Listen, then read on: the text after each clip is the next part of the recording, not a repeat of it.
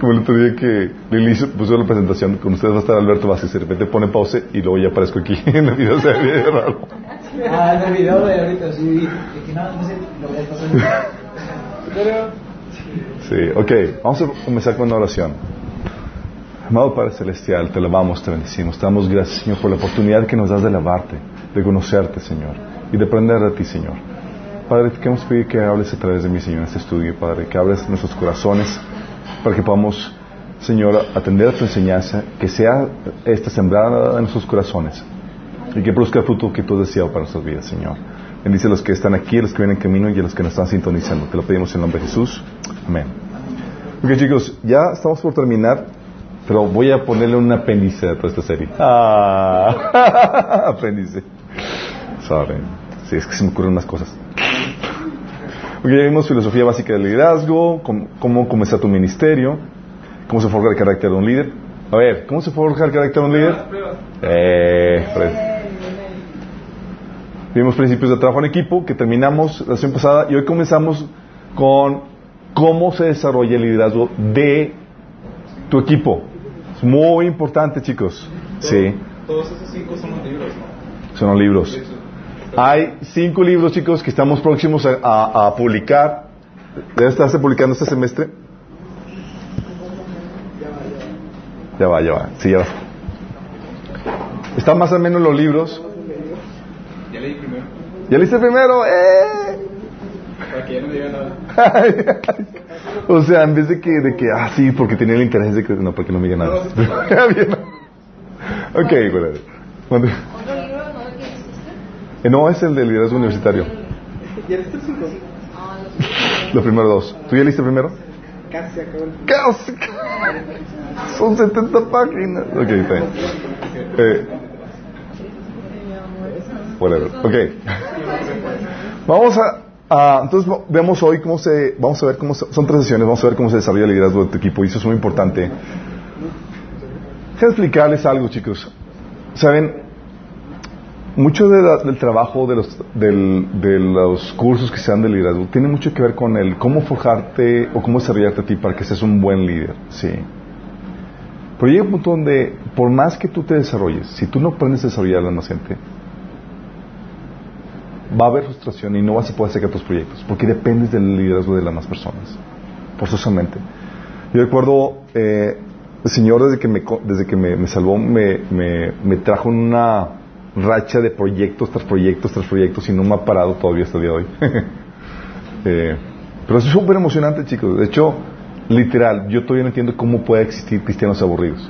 Oh, ¿Pise callos? Sorry. Ok. Luego, eh, porque en la vida del Señor la verdad es que hay mucha necesidad de muchas cosas que tienes que hacer y más cuando estás, te comprometes a descubrir y cumplir tu propósito. Todavía recuerdo un campamento de compa. ¿Sí saben qué es compa? Ya la madre Y así le digo a mi compadre. Sí, no. Compa es, un- es una asociación estudiantil, eh, es compañerismo estudiantil cristiano, es la abreviación, que se encarga de, de, de- de, eh, tener estudios bíblicos en las escuelas para invitar a gente no, no cristiana para que conozca a Cristo por medio de los estudios inductivos de la Biblia. Sí. Ahí en Lodem, de hecho, el, el evento que tuvimos hoy fue de, de, de Compa.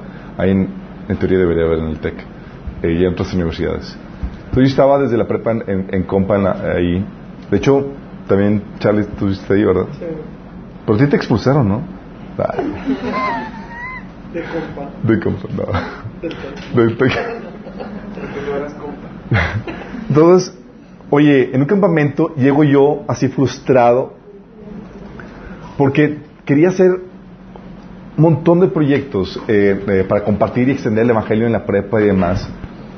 Y, y- pero no me daba abasto, ¿sí? Entonces recuerdo eh, uno de los líderes de ahí que, que había ido a, a- este campamento me dice, es que Chuy, tú estás en la, ya tienes la necesidad de multiplicarte. Yo, ¿cómo que multiplicarme? O sea, necesito más tiempo. No, no, no, tienes que empezar, tienes que multiplicarte y tienes que desarrollar el liderazgo de más personas que, que pesquen tu visión y que se pongan a trabajar contigo. No puedes hacerlo tú solo. Y eso es algo muy importante porque, y se me quedó plasmado ese, ese momento así de, de donde se, así la luz cayó sobre mí y se escuchan ángeles escuchando alrededor. Porque no sabes, no sabes mucho de lo que implica tu visión, pero requieres de, de otras personas. Si requieres que tengan un liderazgo asertivo y, y- fuerte para que puedan trabajar contigo en, los proyectos que Dios te ha puesto. Y es ahí donde es muy interesante cómo el propósito de Dios lo ha ligado forzosamente con otras personas. O sea, requieres de otra gente. Sí. Eh, entonces ahí fue donde, ok, entonces tengo que desarrollarme, pero la pregunta era, ¿y cómo rayos hago eso? O sea, ¿cómo desarrollar a otras personas? ¿Cómo le, o sea, no es como que te, te jalo y déjame enseñarte y compartirte. o sea, es, es otro medio complejo, ¿no?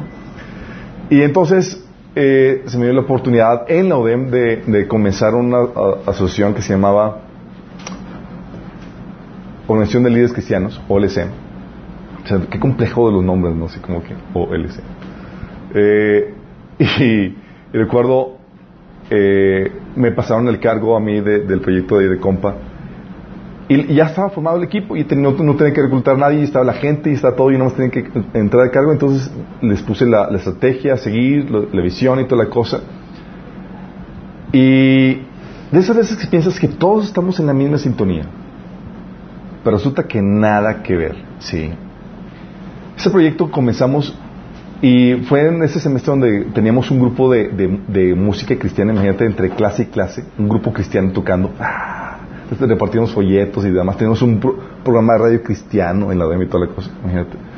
Y, y total, entre la, entre la publicidad, entre todo el, el, el show que hicimos y toda la cosa, de ser los 12, 15 personas, ya todos teníamos por lo menos uno o dos personas que estábamos discipulando, porque lo que vendíamos a la gente era la oportunidad de desarrollar tu liderazgo, eh, de cumplir tu propósito como líder cristiano.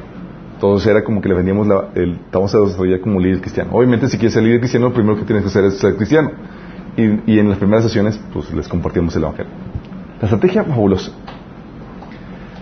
Y lo que hicimos es que todos empezaron a donar sus, sus horarios para ver qué horarios tenían, horas libres tenían para poder discipular a una persona. Entonces ya no, ya no era una estrategia de, de tener un estudio bíblico inductivo como era típicamente, sino era, era evangelismo personal y a los que se conviertan, vamos a discipularlos. Oye, pues nos convertimos en la asociación más grande en la ODEMA y con todo el montón de gente que se había inscrito y que teníamos y toda la cosa y todos estaban engentados y, ah, no, yo tengo mi discipulito y tenemos a gente y está, ¿en serio? Oye, para mediados de- del semestre todo iba de maravilla y luego empezó el declive. Y al final, de toda la gente, nada más sobrevivió uno.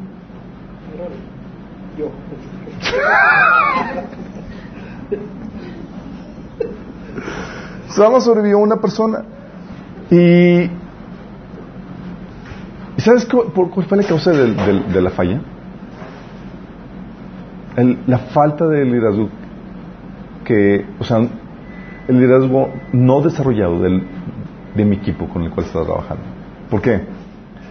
Porque más imagínate, llegaban gente con ellos que estaban discipulando y luego llegaban episodios de casos con diferentes personas. Llegaban una persona problemada emocionalmente, decían, no, es que mis papás tienen problemas de están divorciando, estoy deprimido, deprimido, tal cosa, y el chavo que lo está discipulando, yo también, bla, bla, bla, y pues la piti para y los dos, y no ofrecían soluciones, estaban así. Otro llega la, la- la chica, oye, pero estamos viendo la Biblia, perfecto y demás, pero ¿qué onda con la evolución? ¿Y qué onda con esto? ¿Qué? Y le empezó a hacer preguntas al punto que me estaba desconvirtiendo la, la chica que, que estaba discipulando. Y así unos y otros y otros. O sea, estaba... Lo que estaba sucediendo es que estaba probando nuestro nivel, de liderazgo. Yo pensé que todos estamos en la misma sintonía y, y con, y con el mismo perfil, pero pues no era así. Y ese donde el Señor me enseñó que el principio mandato implícito que, que conlleva el ir y hacer discípulos conlleva un desarrollar tu liderazgo, porque solamente los que no han desarrollado su nivel de liderazgo pueden, eh, espiritualmente hablando, pueden multiplicarse, porque un líder lo que hace es que ofrece respuestas, soluciones, te lleva a su nivel de crecimiento. ¿Te explico? Entonces, si tú estás así, igual de problemado, ¿qué vas a ofrecer? ¿Cómo te vas a multiplicar? Estás igual que él, de problemado y en el pozo. ¿Sí? Entonces fue como que, ok. Entonces, la, no solamente tenemos la problemática de, ok, tengo que ser no solamente un buen líder, sí, que eso ya de por sí es toda una problemática, porque implica forjarte, desarrollarte, sí, pero no solamente tienes que quedarte con eso, sino que el propósito que Dios tiene preparado para ti, seguramente, muy seguramente va a implicar que tengas la necesidad de transmitir y multiplicar ese liderazgo que has forjado en tu vida. Oye, pues no creo que mi propósito implique eso. Lo tienes que hacer. ¿Ok? El mandato de ir ser discípulos implica que tengas que desarrollarte. ¿Por qué? Porque Dios te ordena multiplicarte haciendo discípulos. ¿Sí? Entonces, si no es en tu área profesional, si dentro de la iglesia, como parte de la misión de la iglesia, tenemos el llamado a multiplicarnos. Entonces, espera un crecimiento de tu parte. ¿Sí? Que tú llegues, que tú tengas la capacidad de, multiplicarte, de ser un padre espiritual que lleva a crecimiento a otras personas que están comenzando su camino cristiano. ¿Me explico? Y no solamente eso, es no solamente me transmito, multiplico ese liderazgo, sino que debo seguir creciendo. Sí, ahora sí todos juntos. Y eso, chicos, nada más lo digo y ya me dio flojera. es mucha chamba. Sí. Si el Señor me ha dicho todo lo que iba a implicar, todo este recorrido, así como que Dios debe decir, ok Señor, como que no sea muy agradable, pero el Señor te avienta y ya en el ruedo te, vas viendo y no te queda opción más que entrar a los, a trancazos, sí. Porque tienes que aprender eso, obviamente por la cuestión de la gran comisión, pero también porque si no aprendes a desarrollarte el liderazgo de los demás, de tu equipo, por ejemplo, tu equipo te va a limitar o te va a desatar. ¿Se acuerdan el caso de Moisés? Toda la nación de Israel que salió de Egipto, chicos, tenía el liderazgo, el nivel de, de liderazgo desarrollado al punto de, era suficiente para salir de Egipto, pero no para entrar a la tierra prometida. Su nivel de liderazgo era para morir en el desierto. ¿Salieron de Egipto? Sí, pero llegó hasta, hasta aquí. Órale, muero en el, en el desierto. Sí. ¿Por qué?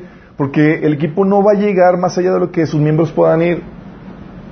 ¿Sí? Es decir, el equipo va a llegar hasta donde alcancen los recursos internos de sus miembros. ¿Sabes que Hasta aquí llega mi fe, hasta aquí llega mi capacidad, hasta aquí llega lo que tengo. No puede llegar más lejos. Y el pueblo de Israel, o sea, Moisés quería llevarlos a la tierra prometida, pero ellos querían, podían. No tenían la fe suficiente, no tenían la madurez para llevarlo a cabo. A punto de que, órale, querían regresarse. ¿Se acuerdan de ese episodio? Sí, no tenían la fe suficiente para llevar, a, ir al siguiente nivel. Sí. Y no importa que seas el super líder habilidoso, chicos. Moisés fue único en así en su liderazgo. Es, marcó el estándar de liderazgo. Sí, al punto de que es sumamente vener, venerado, venerado, venerado, por los judíos. Sí. Y dices, oye, no importa que seas super líder habilidoso y acá con toda la consultoría de su, de su suegro y demás, terminó muriendo en el desierto, él y esa generación, porque su equipo lo mató ahí, sí, lo dejó estancado, no tenía liderazgo. ¿Te acuerdas la, la, solución que ellos tenían hace, para cuando vieron que el, esa generación no quería pasar? ¿Cuál, ¿Se acuerdan qué solución Dios quería darle? No, que pasara toda la generación. No, formar una nueva. Algo que suene más, más polite, hacer un cambio de equipo. A partir de Moisés nada más. Quítate Moisés, vamos a hacer un nuevo equipo, órale, alguien que sí quiera, sí. Y Moisés, no señor, no los mates, sí. Y dice, ok, pues. Y ellos son los que cuestionaron que Moisés quedara estancado en el desierto. Patético, sí. Pero la solución era cambio de equipo. No quieran ellos, búsquete otro. Sí. ¿Por qué? Porque no importa qué, qué tan super líder eres, qué, qué tan habilidoso seas, si no tienes el equipo correcto con el desarrollado, te van a estancar, te van a llevar a, no vas a poder llevar a, cabo la, visión que Dios te ha dado.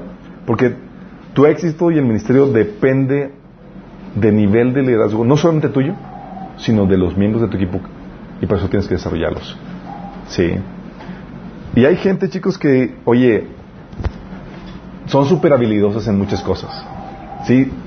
Sumamente talentosas. Puedo ser, hacen bien muchas cosas. ¿Sí? Pero va a llegar a un límite. Dios forzosamente nos... Te va a llegar a un punto donde tienes que trabajar con más gente. ¿Sí? Y es aquí donde tus los miembros de tu equipo, chicos, si saben que toda organización, todo proyecto, toda cosa que tú haces, ah, tienes dos tipos de clientes. Sí saben eso, ¿verdad? Un tipo de cliente son los que son beneficiados por el servicio que la organización o el equipo realiza. ¿Va? Son los clientes externos. Vas a Office Depot y tú eres un cliente externo. Estás siendo beneficiado por el servicio que ellos están haciendo. Y un cliente interno para la organización son todos los miembros que están trabajando en producir ese servicio. ¿Me explico? Entonces son los clientes externos y los clientes internos. ¿Sí? Y los miembros de tu equipo tú debes de tratarlos como tus clientes internos. Ellos se van a beneficiar de muchas formas con el trabajo, el proyecto que tú estás dirigiendo. ¿Sí? ¿De qué manera se van a beneficiar ellos? ¿Sí? Ellos se van a beneficiar, uno, con la oportunidad que tú les das para desarrollar su potencial y cumplir su propósito. Tenemos, el ser humano, la necesidad de realización. ¿Sí?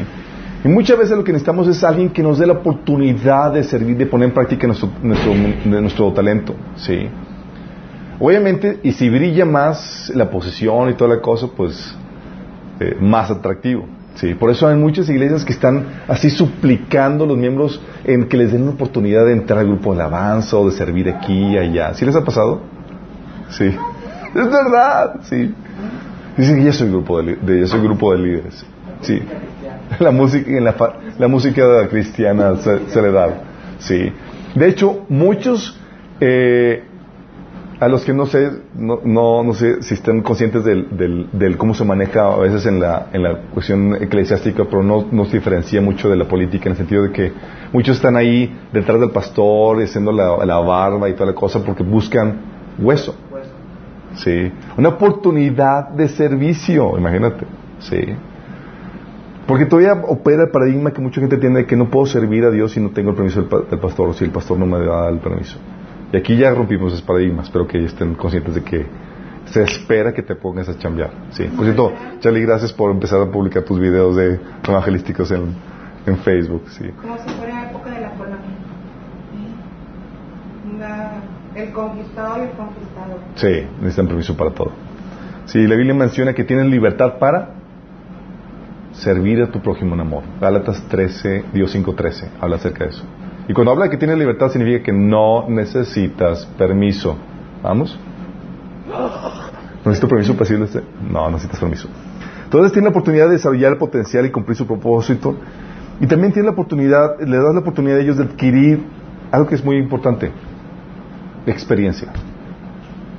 ¿Por qué? Porque una cosa es tener la teoría, chicos, y otra cosa es tener el know-how, la experiencia. Sí. Y eso solamente se da de una forma, con la práctica. Y el tú, ellos trabajar juntamente contigo en lo que tú estás haciendo en tu ministerio y demás, ellos van adquiriendo esa experiencia que van a requerir, que van a, que, van a utilizar más adelante. ¿sí? También lo que típicamente ofrecen los equipos, las organizaciones es, es un, un lugar de trabajo seguros y agradables.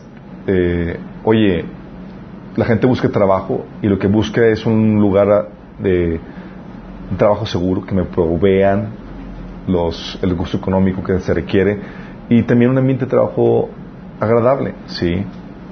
Y si tú se le puedes dar eso, es parte del plus que le das a tus clientes internos, el ambiente de trabajo, ¿sí? Un, trabajo seguro. También lo que hacen las empresas, las organizaciones, es que ofrecen facilidades o prestaciones económicas. Sí. E incluso también la hace la iglesia. La iglesia da prestaciones económicas en teoría los pastores deben de ser pagados y los diáconos también, en teoría. Eh, pero no solamente los pastores y los diáconos. La iglesia, en la iglesia primitiva, había más gente que recibía ayuda económica. ¿Se acuerdan? ¿Quién? La viuda, los huérfanos, los pobres, sí. Y los que llevaban el evangelio.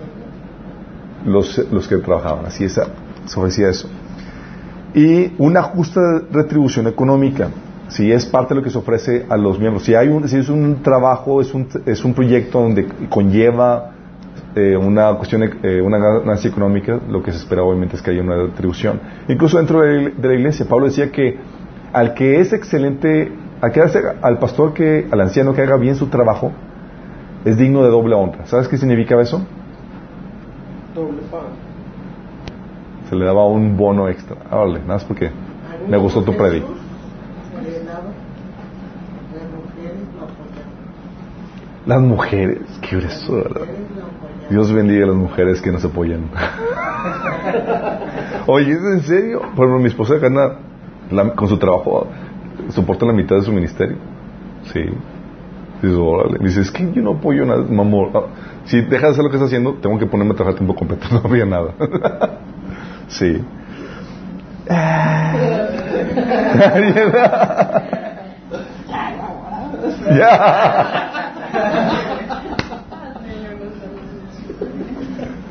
dices, mi cuñada.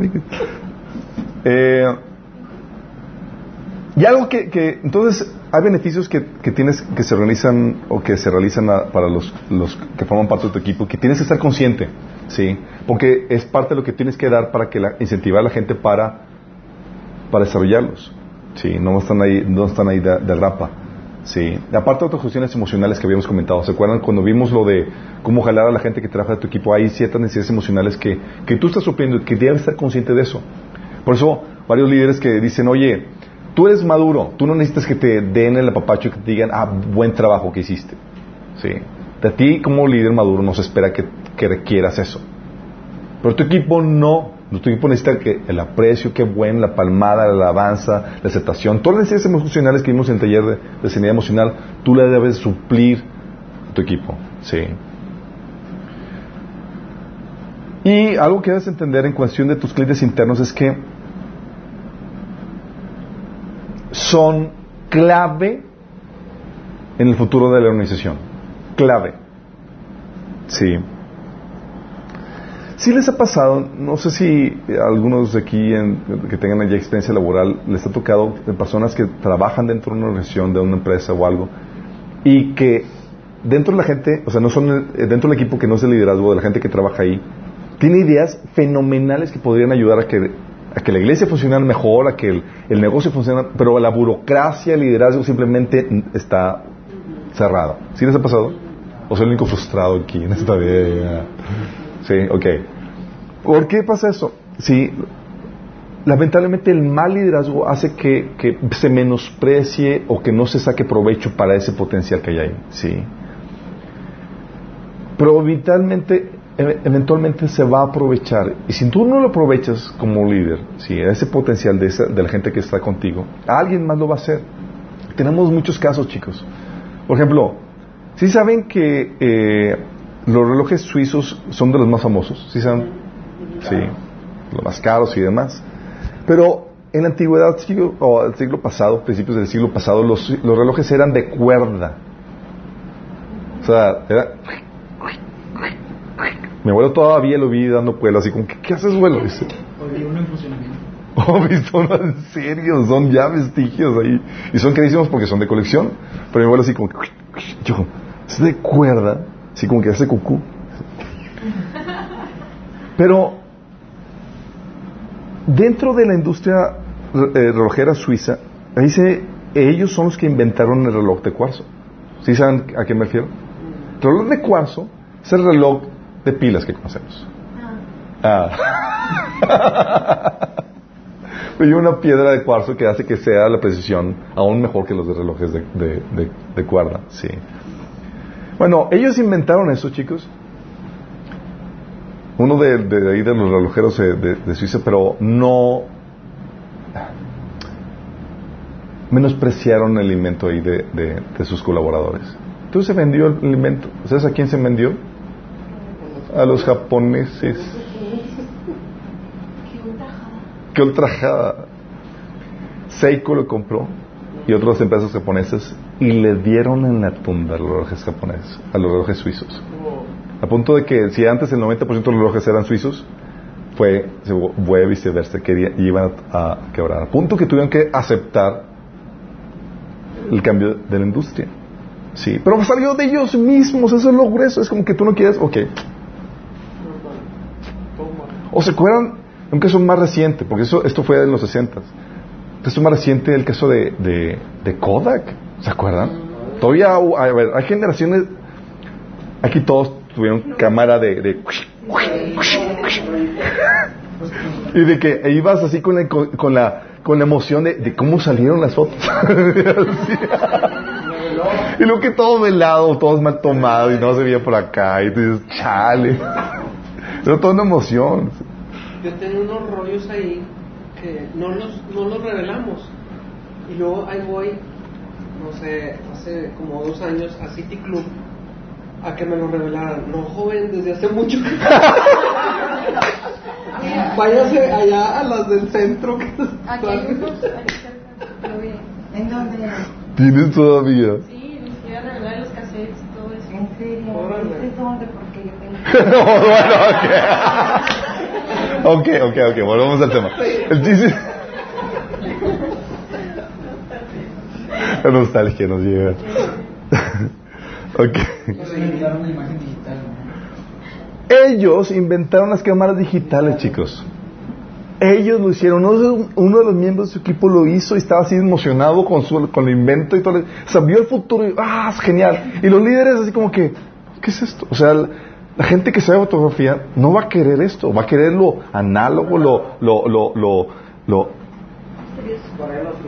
los filtros toda la cuestión artística de, de, de, de velar y todo eso. O sea, pensaron que tú ibas a hacer eso. No iba, nadie iba a irse por lo práctico. Imagínate el, el inventor de, de eso. Es como que... Sí, la Polaroid era todo un artefacto. Entonces ellos vendieron eso, chicos, a las demás empresas. Y el resto es historia. Kodak quebró. Sí, creo que todavía subsiste por ciertos rollos que venden. Digo, de, de fotografía, no de... No de ¿Mande? Rollos de, de radiografía.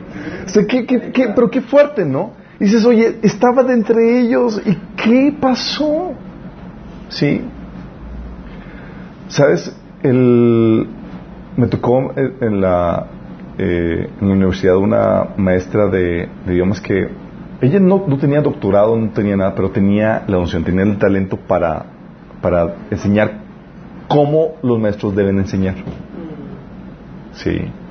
Y ella me, platicaba lo frustrado que, est- que era estar ahí y que no le hicieran caso. ¿Por qué? Porque cuando te metes en una lección, no es como que hay más intereses de por medio. O sea, tú entras y a veces entras así como que con la camisa puesta, vamos a buscar lo mejor y que la, que la organización crezca y que busque resultados y que sea lo mejor. Pero hay muchas cosas de, de- de- por como el, la vanagloria, la competencia, el quién va a eh, eh, figurar más en, la organización. Y, eso empiezan a bloquear y se convierte en una política así bien, bien nefasta. ¿sí? Entonces ahí la ponían, la tapaban y la tapaban. Y el futuro de, la cuestión educativa estaba en ella. Además, imagínate. ¿No lo aprovecharon? La, otra, una empresa de, idiomas la, trae y desarrolló toda la innovación de educación para la cuestión de idiomas. Se convirtió en la eh, subsidio de, de- y viajaba a Inglaterra y demás y demás. O sea, yo recuerdo las pláticas con ella era lo frustrado que, me- que tenía por porque ella visualizaba cómo, cómo bien las cosas. Sí. Y así un montón de ejemplos. Sí. Jesús no menospreciaba el talento de los discípulos, sabía que el futuro dependía de ellos, chicos. Sí. De hecho, sabía que la explosión de su ministerio iba a ser por medio de ellos. Sí. Nada más que ellos no estaban conscientes de eso. De hecho, el punto, nada más imagínate Jesús. Todavía no les había platicado su plan maquiavélico de conquistar el mundo entero a los discípulos. Los discípulos así como que pues, ahí lo van siguiéndote y Jesús todavía no, no, no, no les platicaba todo, ¿no? Pero entonces llega una, llega una chica, le, baña eh, con perfume y le talla ahí lo- los pies y demás. Luego le dice eh, que en el mensaje cuando se aplique en todo el mundo se va a hablar de ella. Dice, pues, ¿cómo que todo el mundo? Pues de qué habla este. Jesús tenía planes de conquista, pero lo iba a hacer no por medio de él. Iba a utilizar a sus discípulos. Y él sí aprovechó el talento y el potencial de ellos, chicos, para llevar a cabo un proyecto, un ministerio que explotó y conquistó al mundo. Sí. Serían ellos los que exponenciarían su movimiento.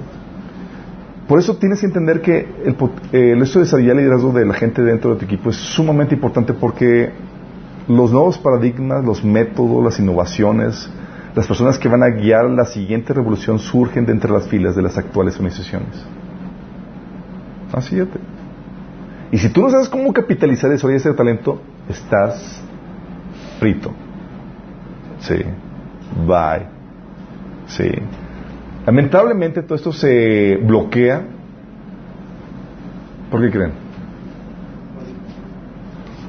Política. ¿Por envidia? No te informas sobre la operación. O sea,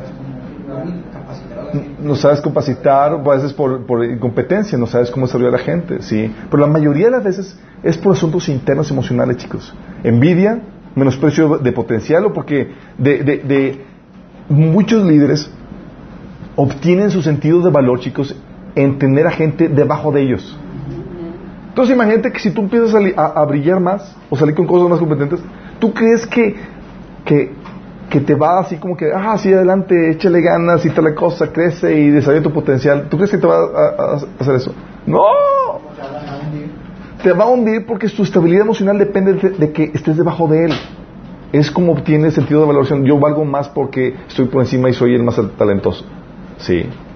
Y por eso se boicotean, o, o, o sea, él no tiene interés, el genuino interés de la empresa o del negocio, de la organización, no tiene la, utiliza la organización para cumplir sus- su agenda personal, que es satisfacer sus, sus- sus necesidades emocionales.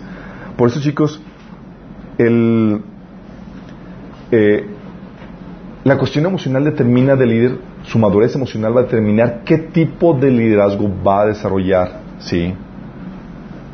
Ups, tenía todo esto. Ok. sí. Y es aquí donde, cuando una persona no tiene resueltos sus asuntos emocionales, cuando todavía depende de algo más para satisfacer su vasito, ¿se acuerdan cuando vimos el taller de sanidad emocional? Las cinco nece- necesidades emocionales básicas, chicos, ¿cuáles son? Allá al fondo, a ver. Educación, seguridad, amor.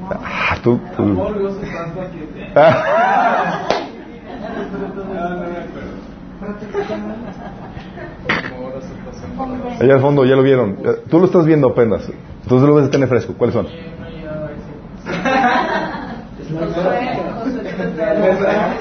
Josué.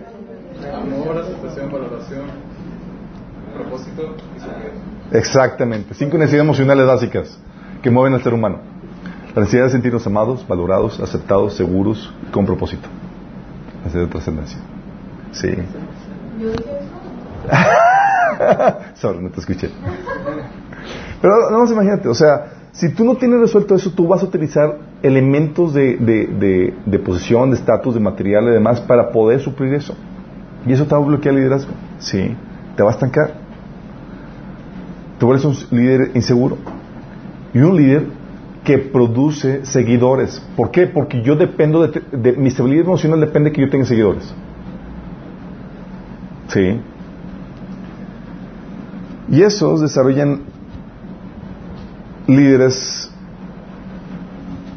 los líderes que crean seguidores desarrollan a gente con mentalidad de esclavo. Es decir, te desempodero empodero, y es dependes de mí, te hago dependiente de mí. No puedes tomar decisiones por ti mismo. Sí. El perfil de, estos líderes que crean esta gente son personas, tienen problemas emocionales, es decir, son inseguros, tienen baja autoestima, buscan suplir sus necesidades emocionales con la posición, el puesto o el ministerio. Porque también los hay cristianos. Sí. Sienten celos, envidia por lo que, menos, por lo que menoscaban a la demás gente. Y utilizan el temor y la manipulación en lugar de la inspiración. Sí. Se glorían en humillar y controlar son antagónicos a los verdaderos líderes. Son desconfiados en su equipo y tienen problemas de mentalidad. Sí, porque tienen todavía mentalidad no como la del Señor. Me ha tocado situaciones o personas, personas que, en el liderazgo de, equipos y organizaciones que empiezan a presumir de cómo humillar a, a miembros de su equipo. No, a mí no quiero hacer eso y yo le, y le empieza, no haces eso. ¿Sí? O situaciones de- dentro de la iglesia, ministerios donde, oye, el líder intimidado por, por lo que está haciendo otra persona, porque no le pidió permiso o por lo que sea, porque no fomenta la independencia, fomenta la esclavitud, la dependencia, el control, ¿sí? Porque de eso, está, de eso depende su ego, el cuánto valgo, ¿sí? Recuerdo una, una sesión por eso hay muchos ministerios, chicos, que lo que hacen es que ponen a la gente que trabajen para sus ministerios. ¿Sí? Una vez una chica llega con nosotros y me dice, eh, quiere integrarse a la, iglesia y además dice, oye, pues yo quiero venir a ver cómo, pues, integramos equipo y, cómo les puedo servir y cómo puedo ayudarles al ministerio y toda la cosa. Mi esposo y yo nos quedamos viendo porque tenemos una forma diferente de trabajar. Digo, no, no, no, así no operamos nosotros. Nosotros, nosotros operamos en base a tu ministerio. O sea, ¿cuál es tu ministerio? Para nosotros ayudarte a ti. Y él se queda así que. ¿Ya descubriste tu propósito? ¿Ya descubriste tu ministerio? Y total fue cambiar el paradigma y es. Estaba así en shock, ya no supo, nada más se quedó con la tarea de consigna de buscar su llamado, ¿sí? Pero para eso fui- fuimos puestos los líderes de la iglesia. Efesios 4.12 dice que fuimos puestos para desarrollar, el, eh, desarrollar a los miembros de la iglesia para la obra de su ministerio, no de nuestro ministerio, ¿sí? ¿Y qué hace este perfil? Lo que hace este perfil es que forja seguidores. Gente que no trabaja por sí mismo y que necesita que esté alguien detrás de ellos para que hagan las cosas que se deben hacer. Gente que no ejerce iniciativa, ni disciplina, ni responsabilidad. Gente dependiente, típicamente ignorante y palera. Porque dependen del líder para estar en esa posición. Gente que no confía en su propio potencial. Sí. Crea gente con mentalidad de esclavo. Sí. Los líderes, en cambio, los verdaderos líderes crean líderes. Y es aquí donde aprendemos de Jesús. Gente con mentalidad de hijo, mentalidad de libre. ¿Sí? Fíjate lo que dice Juan 8, del 34, 30, eh, 34 36 y versículo 31 al 32. Dice, ciertamente les aseguro que todo el que peca es esclavo del pecado, respondió Jesús. Ahora bien, el esclavo no se queda para siempre en la familia, pero el hijo sí se queda en ella para siempre. ¿Sí te das cuenta cómo está distinguiendo entre el esclavo y el hijo? Eso implica que el esclavo, digo que el hijo es libre, ¿sí? Así que si el hijo los libera, serán ustedes verdaderamente libres. Jesús se dirigió entonces a los judíos sabiendo que habían creído en él y les dijo, si se mantienen fieles a mis enseñanzas, serán realmente mis discípulos, conocerán la verdad y la verdad los hará libres. Fíjate el proceso que el Señor los quería meter para que fueran libres. ¿Qué proceso quería hacer Jesús aquí con ellos? Eh, sí, que, es, los quería invitar a un proceso de discipulado. Chicos, vengan, sométanse a mis enseñanzas, permanezcan en ellas. Entonces, por consecuencia, van a conocer la verdad y, por consecuencia, van a ser libres. Es decir, la libertad no iba a venir de forma automática. Iba a ser un trabajo de discipulado en ellos. Qué heavy, ¿no? Y eso lo usamos como cliché. Ah, no, es que la verdad te hace libre. No, no, no, no. Está hablando de métete a un proceso de, liber- de, de discipulado de las enseñanzas de Jesús para que realmente puedas ser libre. Eh, ¿Hasta qué punto uno puede estar, o sea, el discipulado, más o menos en qué consiste? O sea, el tratar de enseñar o el tratar de acarrear a las personas o traerlas. Pero si ellas no muestran interés, tú no puedes hacer nada, ¿verdad? O sea, no tienes que estar buscando de ellos. ¿O sí? De hecho, aquí Jesús a estos a estos que se habían que se habían de hecho estos ¿sabes quién se lo dijo? Se lo dijo a los que creyeron en él. Entonces Jesús le dice, si realmente se mantienen fieles a mis enseñanzas, conocerán la verdad, serán verdaderamente mis discípulos, conocerán la verdad y la verdad los hará libres. Y esos que se habían inscrito terminó llamando a los hijos, hijos del diablo en ese mismo pasaje. ¿Sí? Ahora, ¿qué voy con esto? Es que, sí, una cosa es jalarlos y otra cosa, en el discipulado se van conociendo realmente quién es quién. ¿Sí? Y muchos van a saltar, muchos van a respingar. ¿Sí? Y de hecho es lo que vamos a ver ahorita. Entonces, ¿qué perfil de líder tenía Jesús para poder crear gente libre? no gente esclava. Jesús nos da un ejemplo de liderazgo único que me fascina, pero que muchos hoy en día no harían, porque es descabechado. Fíjate lo que hacía. Sí.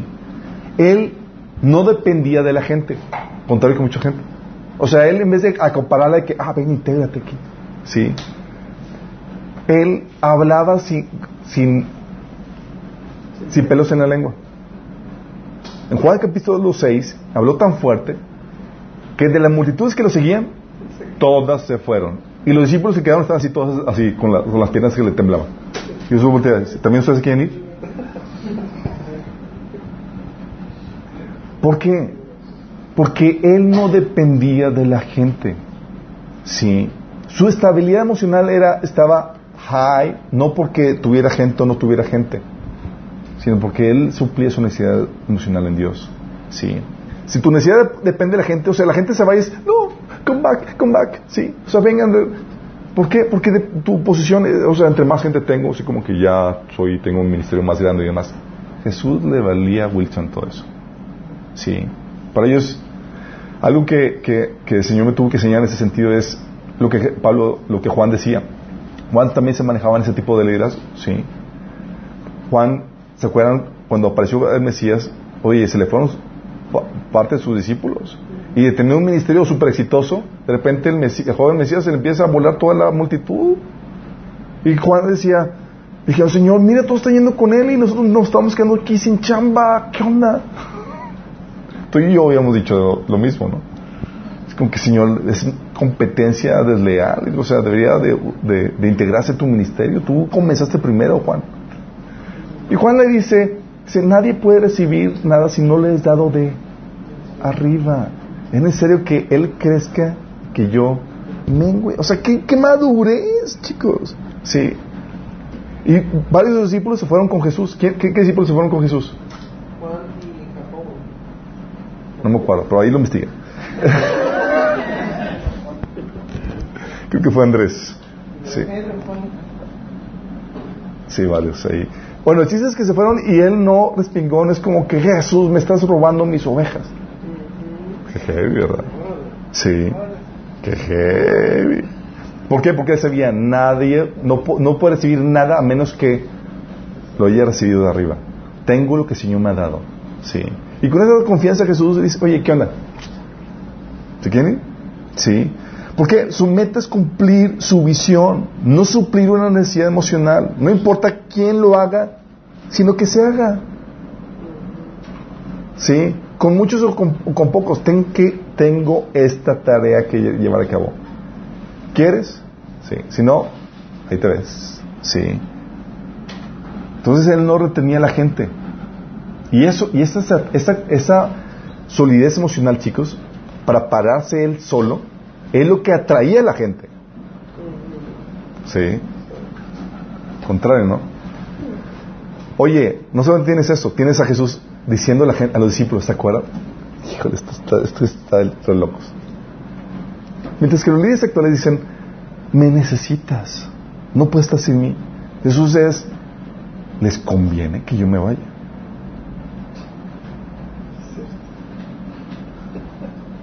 ¿Qué líder hace eso?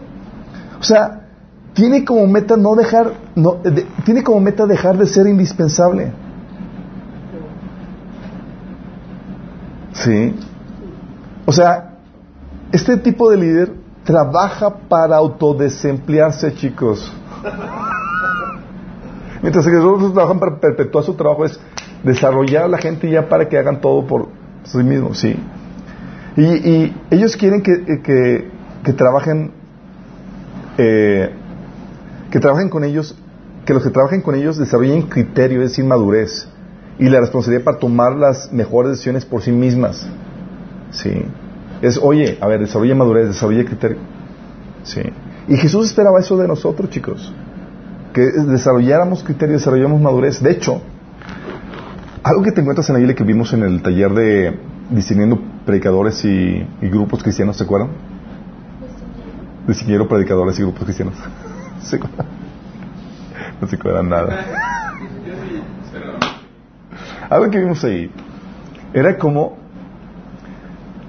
cómo la Biblia enseña que eh, el don de- enseña que hay un don de profecía, sí.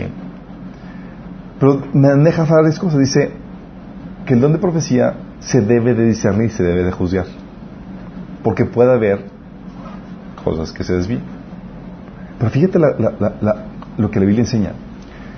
La Biblia, por el hecho que puede haber desviaciones con el don de profecía, no se prohíbe. No la apuesta de la prohibición, la apuesta al discernimiento de la iglesia. A tu discernimiento. Heavy, ¿no? Sí, porque no se espera que haya gente mantenida así que "Ay, no puedo discernir, prohíbelo. Porque están todos ahí lelos. Se espera el crecimiento y la madurez. Por eso dice, profeticen uno o dos en orden y los demás juzguen. Sí. Entonces, eh, eso se espera en la madurez. Sí. Por eso Jesús decía, les conviene que yo me vaya. Porque si yo me voy, ya no va a depender de, de mí. Van a madurar, van a crecer. Algo que yo suelo hacer en la oficina era... Yo le decía a los chavos, que a la, gente que trabajaba conmigo cuando teníamos oficina, decía que me caracterizaba por un- ser un líder ausente.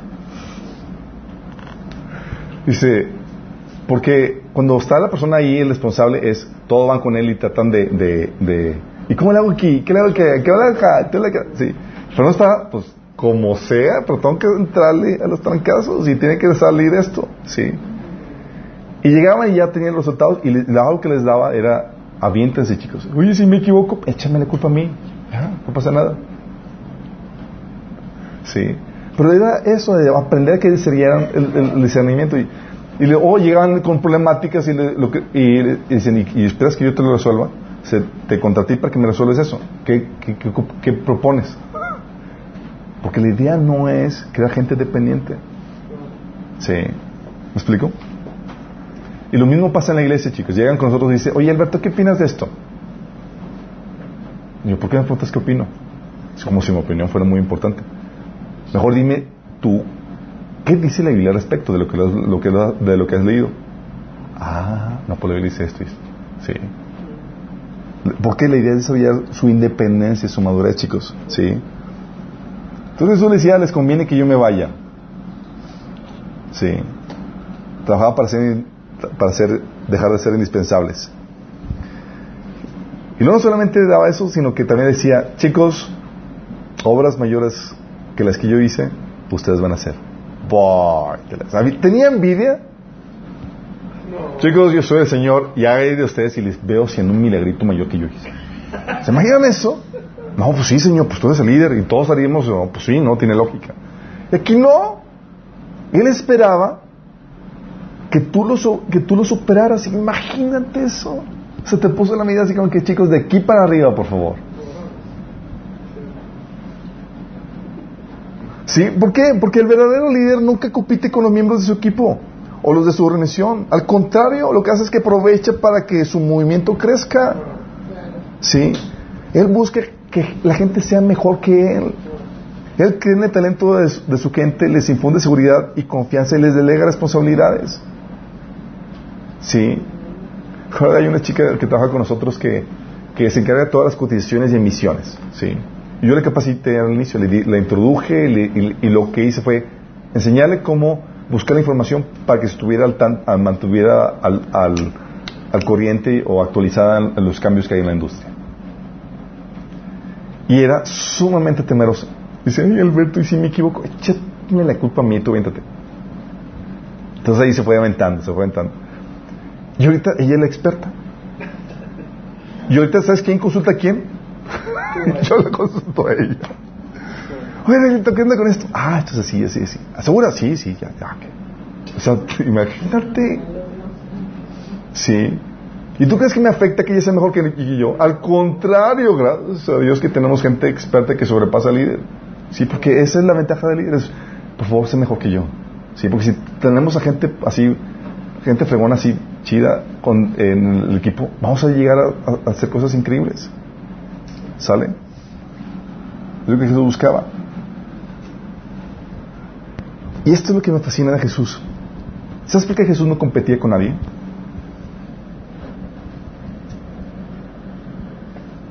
¿Por qué? No tenía para qué. ¿Por qué no competía con nadie? Porque él sabía quién era. Sabía quién era, pues sabía que era el Señor, pues sí, pues quién va a ganar. Pues porque al final de cuentas era, El- era parte de, de la obra que él tenía, o sea, estaba- gente mejor. ¿Mm? Porque no es competencia. O sea, no será como que para cumplir las expectativas de los hombres, sino en su propio mensaje. Si no se iba a poner de modo de lo que los demás decían. Lo querían. Como cuando le demandaban una señal y él no se daba, porque era lo que él decía ya. Sí, no. Mira, la razón por la cual no competía con nadie es porque sabe que tenía un propósito único. Que nadie más puede cumplir sino él mismo.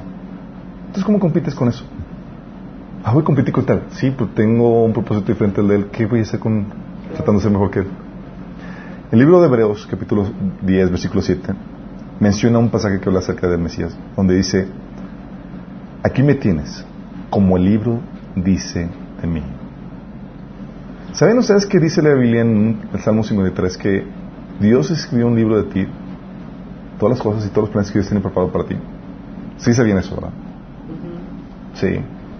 Es decir, tu propósito, chicos, es único. Nadie lo puede cumplir sino tú. Sí. Entonces, ante esa situación, ¿cómo vas a competir con alguien?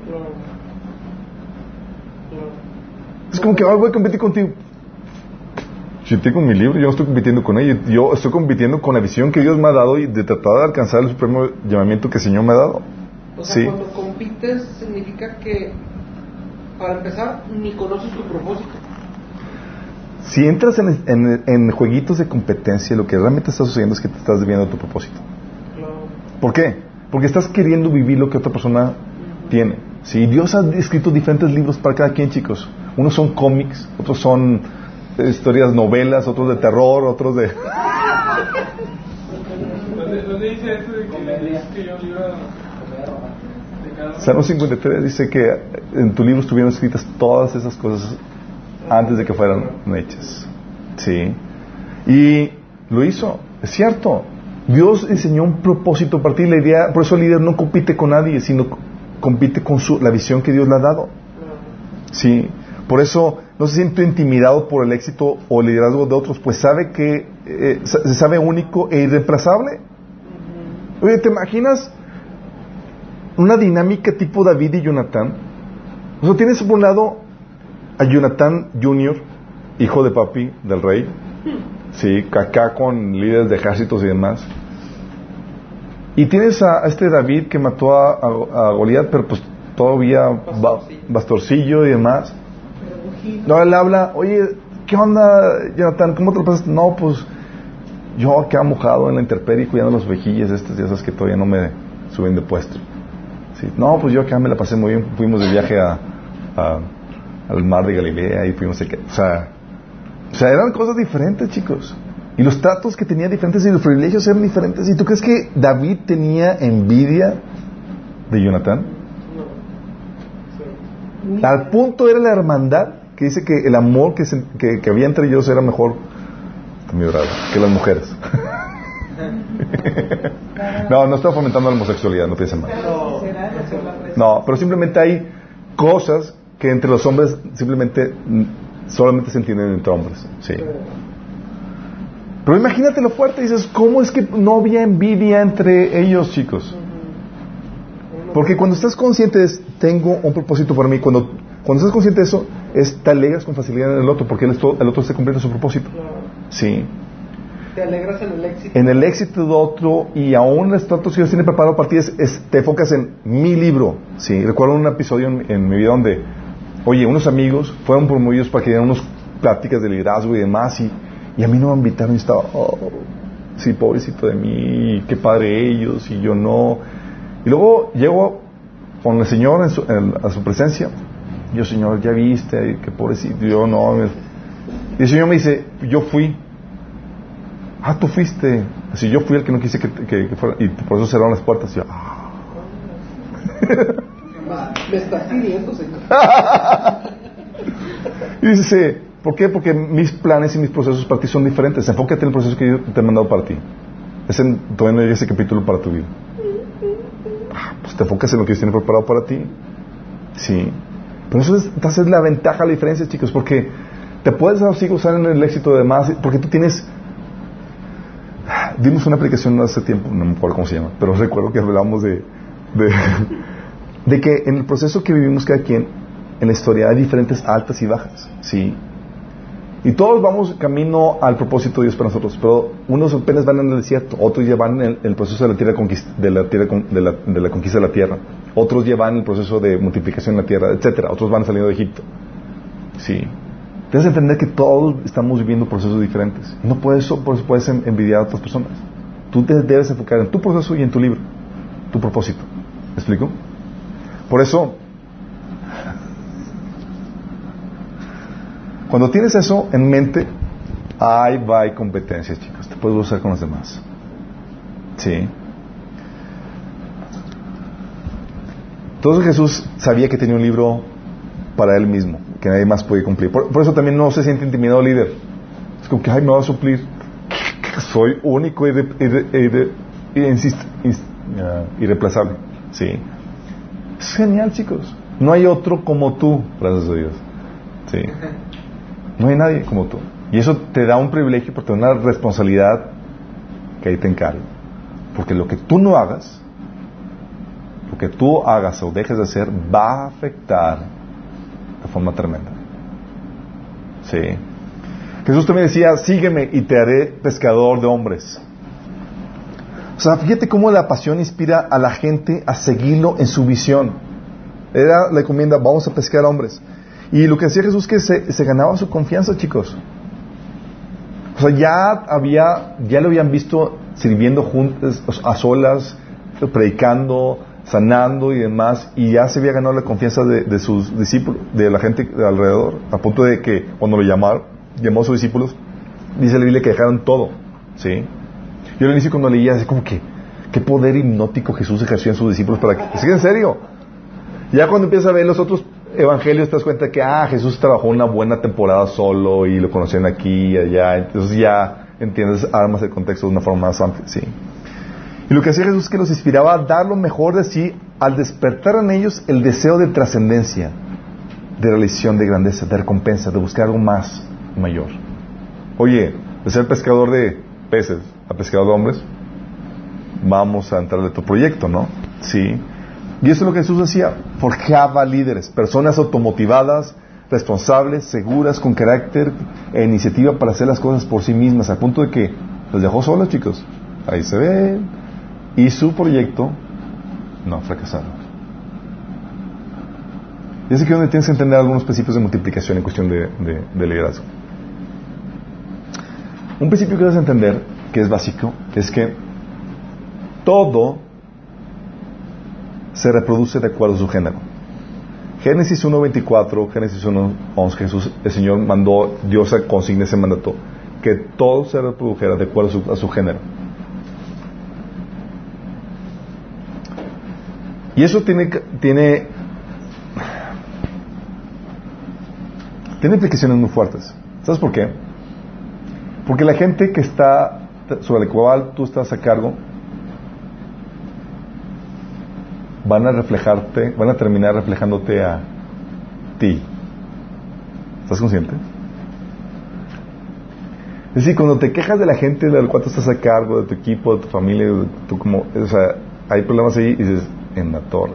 Porque lo que está reflejando es el cómo te has multiplicado. Sí. Lo que es la gente a tu cargo es un reflejo de tu liderazgo. Heavy, ¿no? Que tú así como que ya me o sea, me quejaba de la gente y demás y, y la problemática es que me estoy exhibiendo yo mismo. Sí.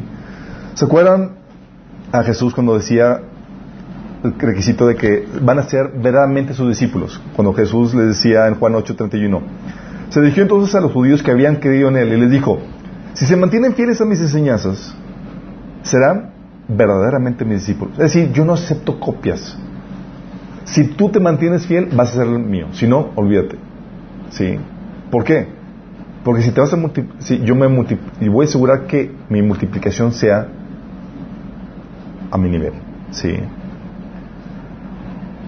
Por eso, 1 Juan 3, 9 dice, los que han nacido en la familia de Dios no se caracterizan por practicar el pecado, porque la vida de Dios está en ellos. Así que no pueden seguir pecando porque son hijos de Dios. Es decir, si eres hijo de Dios, si Dios se multiplicó en ti, bajo el principio de que todo se multiplique bajo su género, significa que tú debes reflejar a tu Padre Celestial. O sea, no puedes permanecer en ese estado de, entrega al pecado. Ya, ya me cacharon. No soy hijo legítimo. Nacido de, de Dios.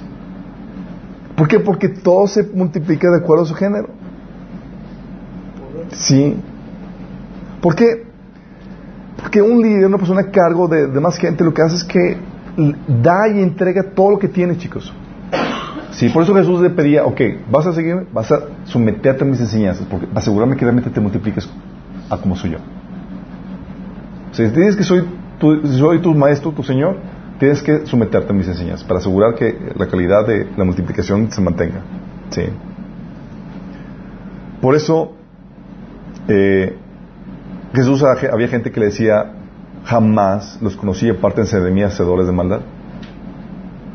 No cumplí con los estándares, no se multiplicaron.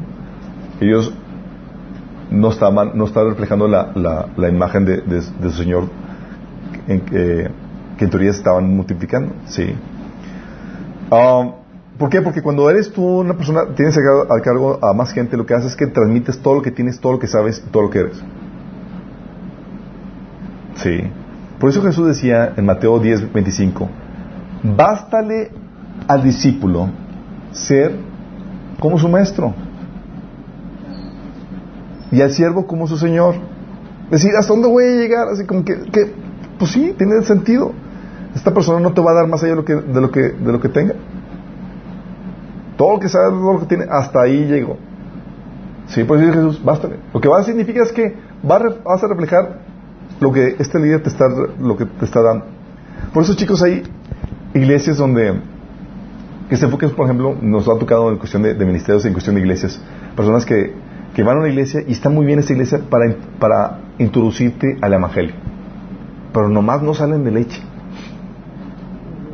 Es que ya, o sea, ya, ya, ya, sé todo lo que, ya, todo, todo lo que me tienen que dar. Entonces, ¿qué haces? Pues te busques a alguien más que tenga algo más que dar porque llegamos a nivel de liderazgo de, que tenía ahí, no, salimos de lechito. Sí, ya, pues ya. Y se busca alguien más. Porque. y entonces. Porque vas a, asimilar o te vas, va a ser, eh, en ti se va a multiplicar el líder. ¿Sí? Y si tú no te reproduces de acuerdo al género de tu líder, ¿sabes qué significa? Que no es tu líder, que no es tu maestro. Oye, nomás no me estoy, muy, eh, no me estoy multiplicando de acuerdo al género de, mi maestro. No, pues eres un fake. Sí. Por eso Jesús decía en Mateo 7, 21, 23, a gente que le llamaba Señor, Señor, jamás los conocí, aléjense de mí, hacedores de maldad. Sí.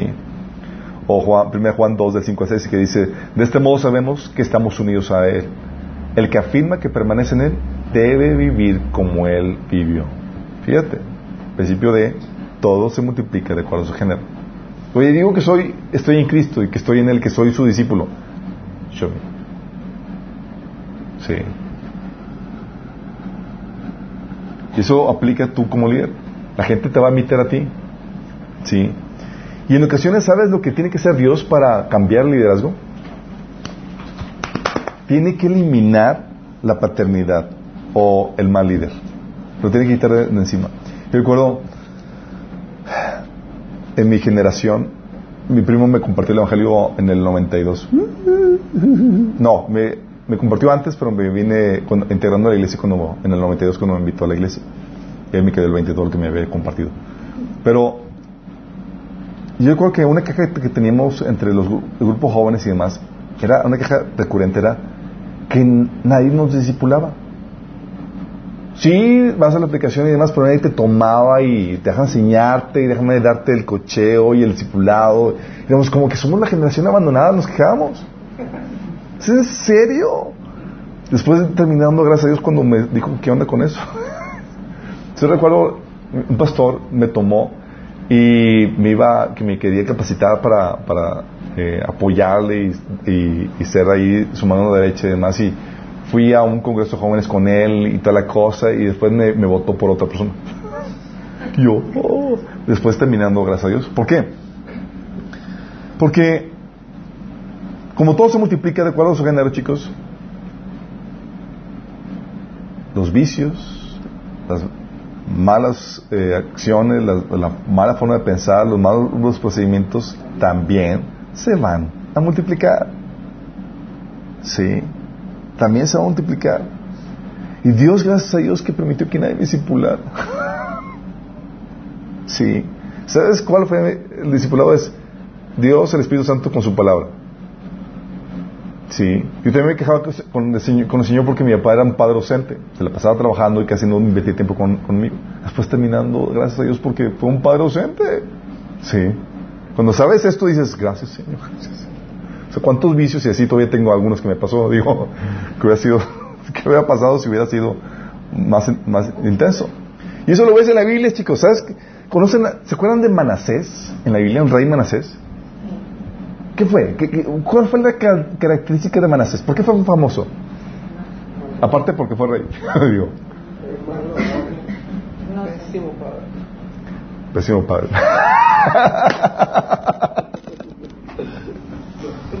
Quisiste atinarle. No.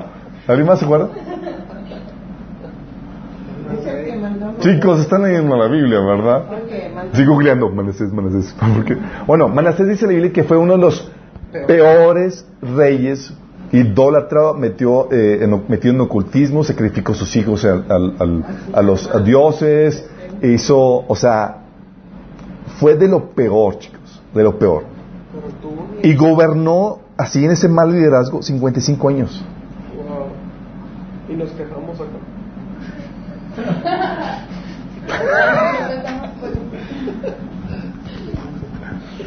Bueno, era así de malo, obviamente, y él tuvo, tuvo un hijo que se llamaba Amón. ¿Cómo crees que salió su hijo Amón? Igualito. Hijo de tigre, pintito. Pero el mío. ¿Y sabes qué tú que hacer? Dije, ¿sabes qué? Tenemos que quitar esto, tenemos que cambiar esta, esta, esta tendencia. Y lo que hizo Dios es que tan pronto entró Amón al poder, y do, dos años y le quitó la vida. Y dejó a un niño huérfano de, siete, de ocho años. ¿Qué niño fue? Josías. Y Josías, ¿sabes quién, quién lo educó? ¿Quién fue? ¿Por, por medio de que, de que fue criado? Él fue el que descubrió la Biblia. Así que se había perdido el libro en, la ley en, el, en. Lo descubrió. Sí.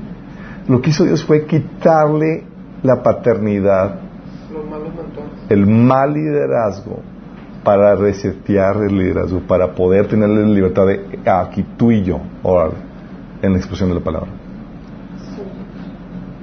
Genial, pero lo que tiene que hacer Dios para cambiar el liderazgo. Sí. Cuando entiendes esto, digo, gracias Señor. ¿Es en serio? Sí. No. Hay gente que dice, es que yo no tuve papá, Dios seguramente te lo quitó. Sí, gracias a Dios, dale gracias. Sí. Y luego nosotros con sesiones de sanidad emocional, que digo, que se quejan porque pues mi, pues, mi papá no estuvo conmigo, me abandonó, bla, bla, bla. Y yo, ¿cómo era tu papá? No, y dices, no, gracias, Dios te hizo un favor. ¿Es en serio? Sí. No, pues. Es verdad. Sí. Y, muchos somos de una generación no discipulada o sin paternidad que tuvimos que acudir directamente a Dios, así como Josías, para recibir esa paternidad, esa instrucción.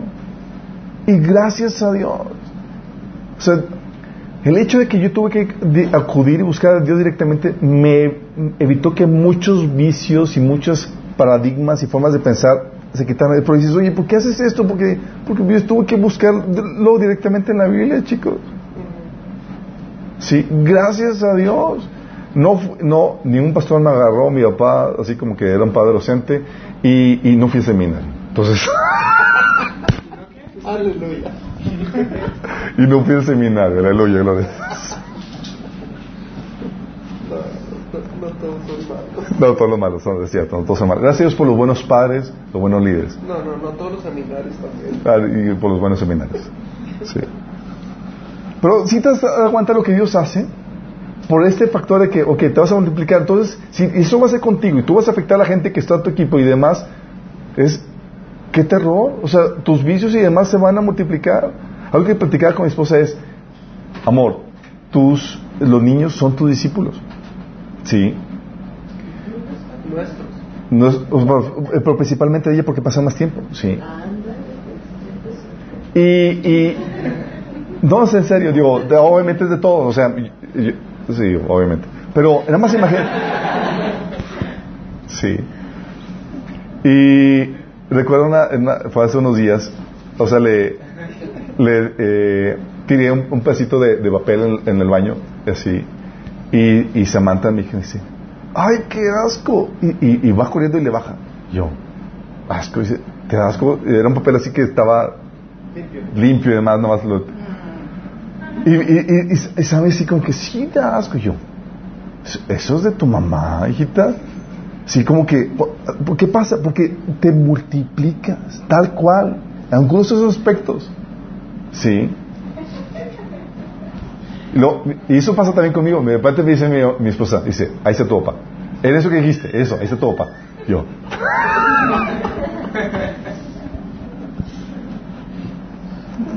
Sí. ¿Qué hace? Todo lo que hace el líder es que determina el nivel de crecimiento y el tipo de crecimiento. ¿Sí? No puedes desarrollar a gente más allá de lo que tú has desarrollado. No puedes llevarlas a donde tú no has ido y no puedes impartir lo que tú no has recibido. Por eso es como que yo, o sea, ¿quieres que alguien te disipule? ¿Qué, es, ¿Qué has pasado? ¿Qué pruebas? ¿Qué enseñanza? ¿Qué tienes? ¿Sí? Y no te busques en nada más en que, ah, tiene un bonito carro. Tiene, no, es el, repertorio, lo que, lo que tiene adentro, chicos. ¿Sí? Cualquier intento, cualquier intento de desarrollar el potencial del grupo, por lo mismo, debe siempre comenzar por la cabeza. ¿Por qué, chicos?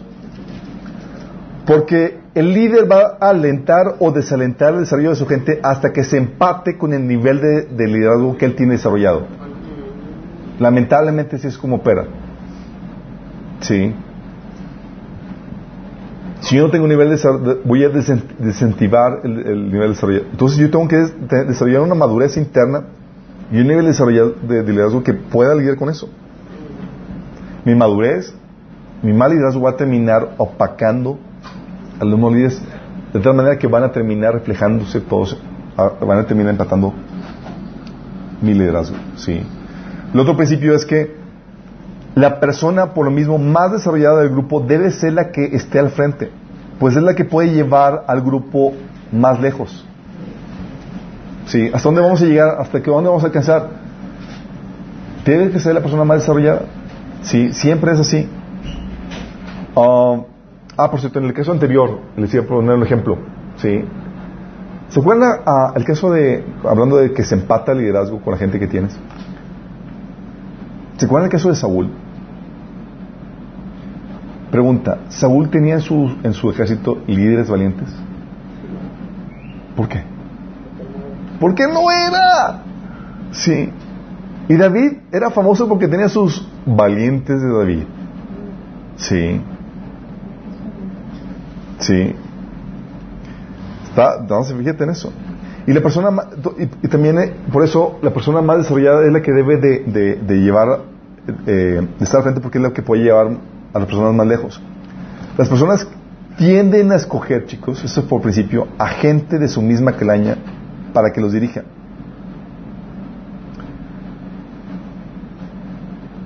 Oye, yo soy medio barco corrupto, voy a buscarme, voy a preferir a los maestros barcos. Sí, a mí me fascinaban los maestros justos y los barcos los odiaba. Sí.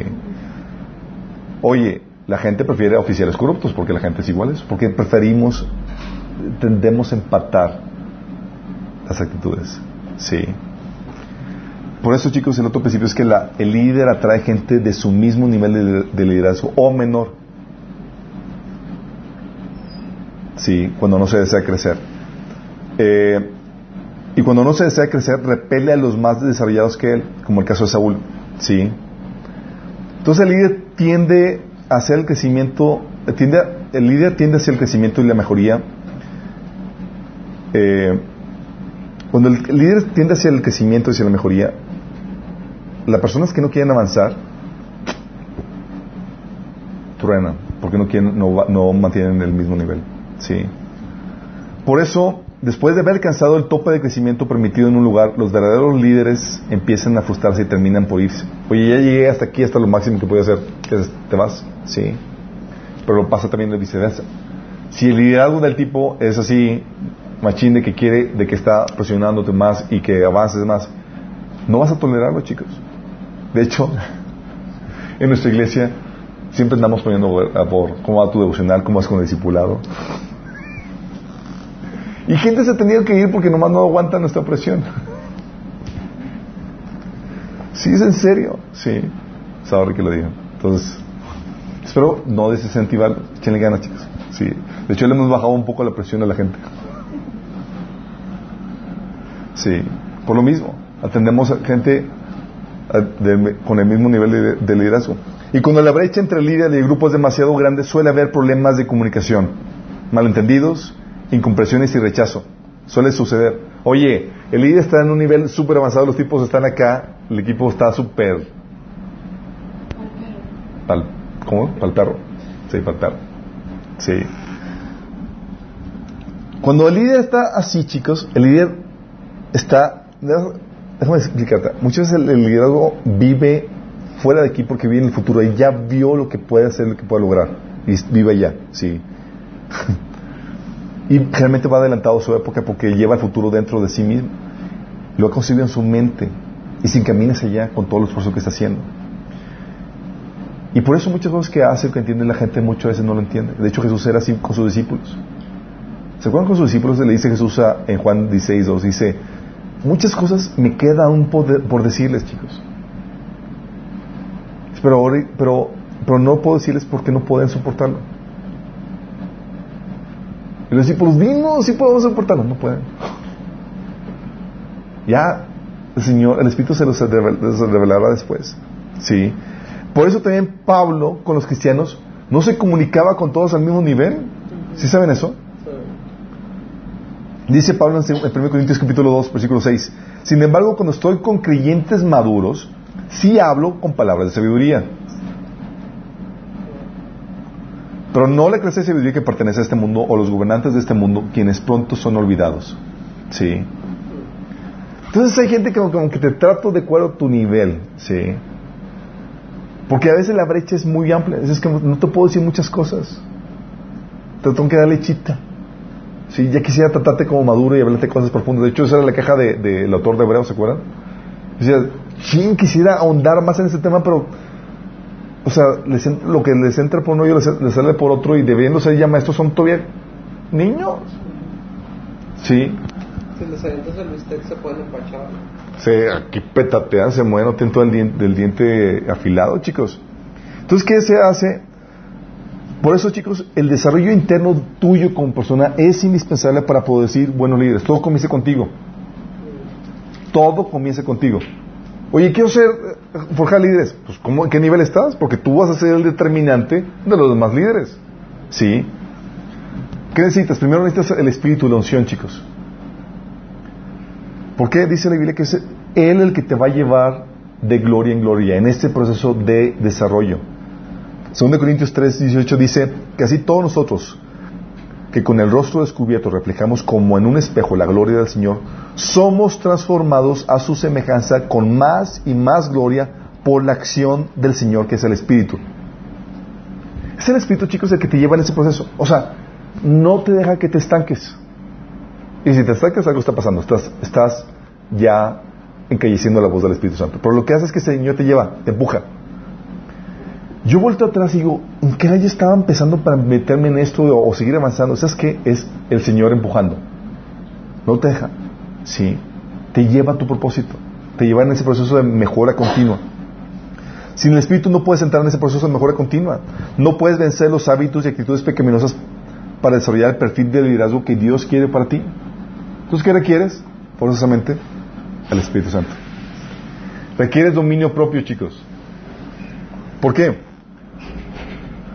Porque se ejercita, vas a ejercitar el control del temperamento, la personalidad, las emociones, los pensamientos y deseos para reaccionar de forma correcta, de forma apropiada ante las circunstancias que te rodean y tomar así las decisiones correctas. Lo que habíamos comentado que se llama madurez, ese dominio de la personalidad, del temperamento.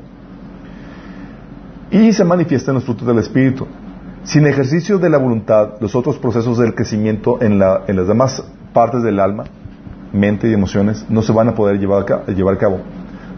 ¿Recuerdan las tres partes del alma? Emociones. Emociones, Eh, Voluntad. voluntad, sí, pensamiento. pensamientos. Y la voluntad de- está sometida al Espíritu Santo y la voluntad somete a las emociones y somete a la mente. Por eso aprendemos a administrar las emociones y aprendemos a administrar los, pensamientos bajo la dirección del Espíritu Santo. Por eso la voluntad del dominio propio es indispensable para poder, para poder desarrollarte. Y requieres, chicos, renovar la mente. ¿Sí? Romanos 12.2. Repre- Tienes que aprender una nueva forma de ver la vida y de hacer las cosas. Por ejemplo, si no, si no sabes que Dios tiene un libro escrito para ti, vas a terminar compitiendo. Sí. Tienes que saber administrar tus pensamientos. Tienes que desarrollar eh, el hábito de eh, los hábitos, sí, eh, de básicos como el devocional, congregarte, amistades correctas, porque las actitudes se contagian por medio de las amistades. Tienes que administrar el material que consumes incluso. Lo que ves, lo que escuchas, los programas que es eso, porque te meten. Hay una señora que decía, que nos estaba platicando un testimonio que estaba, eh, estaba teniendo problemas de pensamientos. Y señor, señor, ¿por qué están viniendo esos pensamientos? Y el señor le trae, dice, ¿te acuerdas de los últimos programas que estuviste viendo? "Ah, pues te inspiran, chicos, se quedan grabados. Así, la cara de, ya no puedo. Sí, tienes que saber, tener una dieta balanceada en lo que consumes, con lo que consume tu alma, chicos. Sí. Y tienes que entrar en un proceso de continuo aprendizaje. Acuérdate lo que el Señor te dice, no te amoldes a este mundo. No puedes ser como la demás gente, chicos. Y tienes que ser restaurado emocionalmente. Sobre toda cosa guardada, ¿guarda qué? Tu dinero, tu billetera, tu qué? Tu corazón. ¿Por qué? De ahí, chicos, va a determinar calidad de liderazgo. Muchas de las causas del mal liderazgo, chicos, lo puedo decir que en un 90% en la experiencia que tengo, se deben a problemas emocionales. No asunto racional, saben que lo mejor es hacer esto, pero el asunto emocional me lo impide y hago aquí esta tontería. Sí.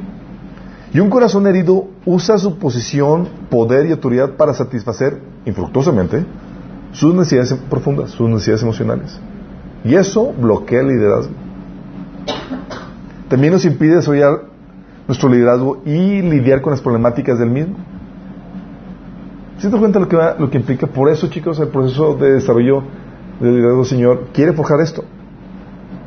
Que el Espíritu Santo lo dejes trabajar en tu vida, que desarrolles el dominio propio, que renueves tu mente y te restaures emocionalmente. Por eso, todo el proceso de, de- de discipulado, chicos, que, que, que, que los tratamos de animar en minas, es tan fuerte, es tan importante porque, porque no solamente es para ti. De eso depende el cómo te vas a multiplicar tú. Sí. Algo que vimos en taller en emocional, y lo hemos repetido, es las heridas que tú tengas las vas a multiplicar. Se pasan de generación en generación. Y dijiste, ay, ¿es en serio? Sí, es en serio. Y aún así, estamos ahí presionando, sanan tus heridas, sanan tus heridas. Sí. ¿Sale, chicos? Entonces, concluyendo, si quieres ser a los más líderes, chicos, vas a tener que comenzar contigo mismo. Y aplica una chamba. Sí. Va a llegar contigo gente, vas a tener que resolver problemáticas, se va a requerir desarrollar desarrollo de conocimiento en tu mente, en tus emociones, experiencia, cambio de mentalidad. Pero si tú haces eso, vas a poder cumplir efectivamente no solamente la gran comisión, tu propósito, porque va a implicar que más gente que se va a involucrar contigo. Sí, más gente. Y a veces no te das cuenta de cómo afectamos o cómo multiplicamos eso. Pero comienza incluso con tu familia, o sea, los varones. De su liderazgo va a depender el cómo tu esposa se inspire tus hijos se inspiren para seguir tu modelo. Y ellos van a ser ese reflejo de tu liderazgo, en tu trabajo y demás. Tus hijos. Los papás que se quejan de tus hijos, lo que hacen es que sacan a la superficie el mal liderazgo que están ejerciendo. ¿Sí? ¿Mandé? Solitos. Sí. Por eso es sabiduría, chicos. Necesitamos forjar nuestro liderazgo. ¿Terminamos con una oración? Amado Padre Celestial, Señor, tú nos pones la vara muy alta, Señor, en cuanto a cómo debemos ejercer el liderazgo, Señor. Y a veces nuestras situaciones emocionales nos traban, Señor. Nuestros malos paradigmas nos traban, Señor. Pero queremos ser como tú, Señor. Que desarrollaba el potencial de la gente que, que, seguía, Señor, tus pasos. Que creía en la gente, que esperaba lo mejor, Señor, y, y, que se desarrollaran el potencial aún más allá de lo que, de lo que tú habías hecho, Señor. Ayúdanos a ser como tú, Señor, a seguir tus pasos. Que podamos ser esos que, que empoderan a la gente, Señor, que lo desarrollen a la gente. Pero para eso, Señor, ayúdanos a desarrollarnos a nosotros mismos, Señor. Haznos y vuélvenos conscientes de que de nuestro nivel va a depender, Señor, cómo multiplicamos nuestro liderazgo de más gente, Padre. Que no seamos negligentes en ese sentido, Padre. Te lo pedimos en el nombre de Jesús. Amén.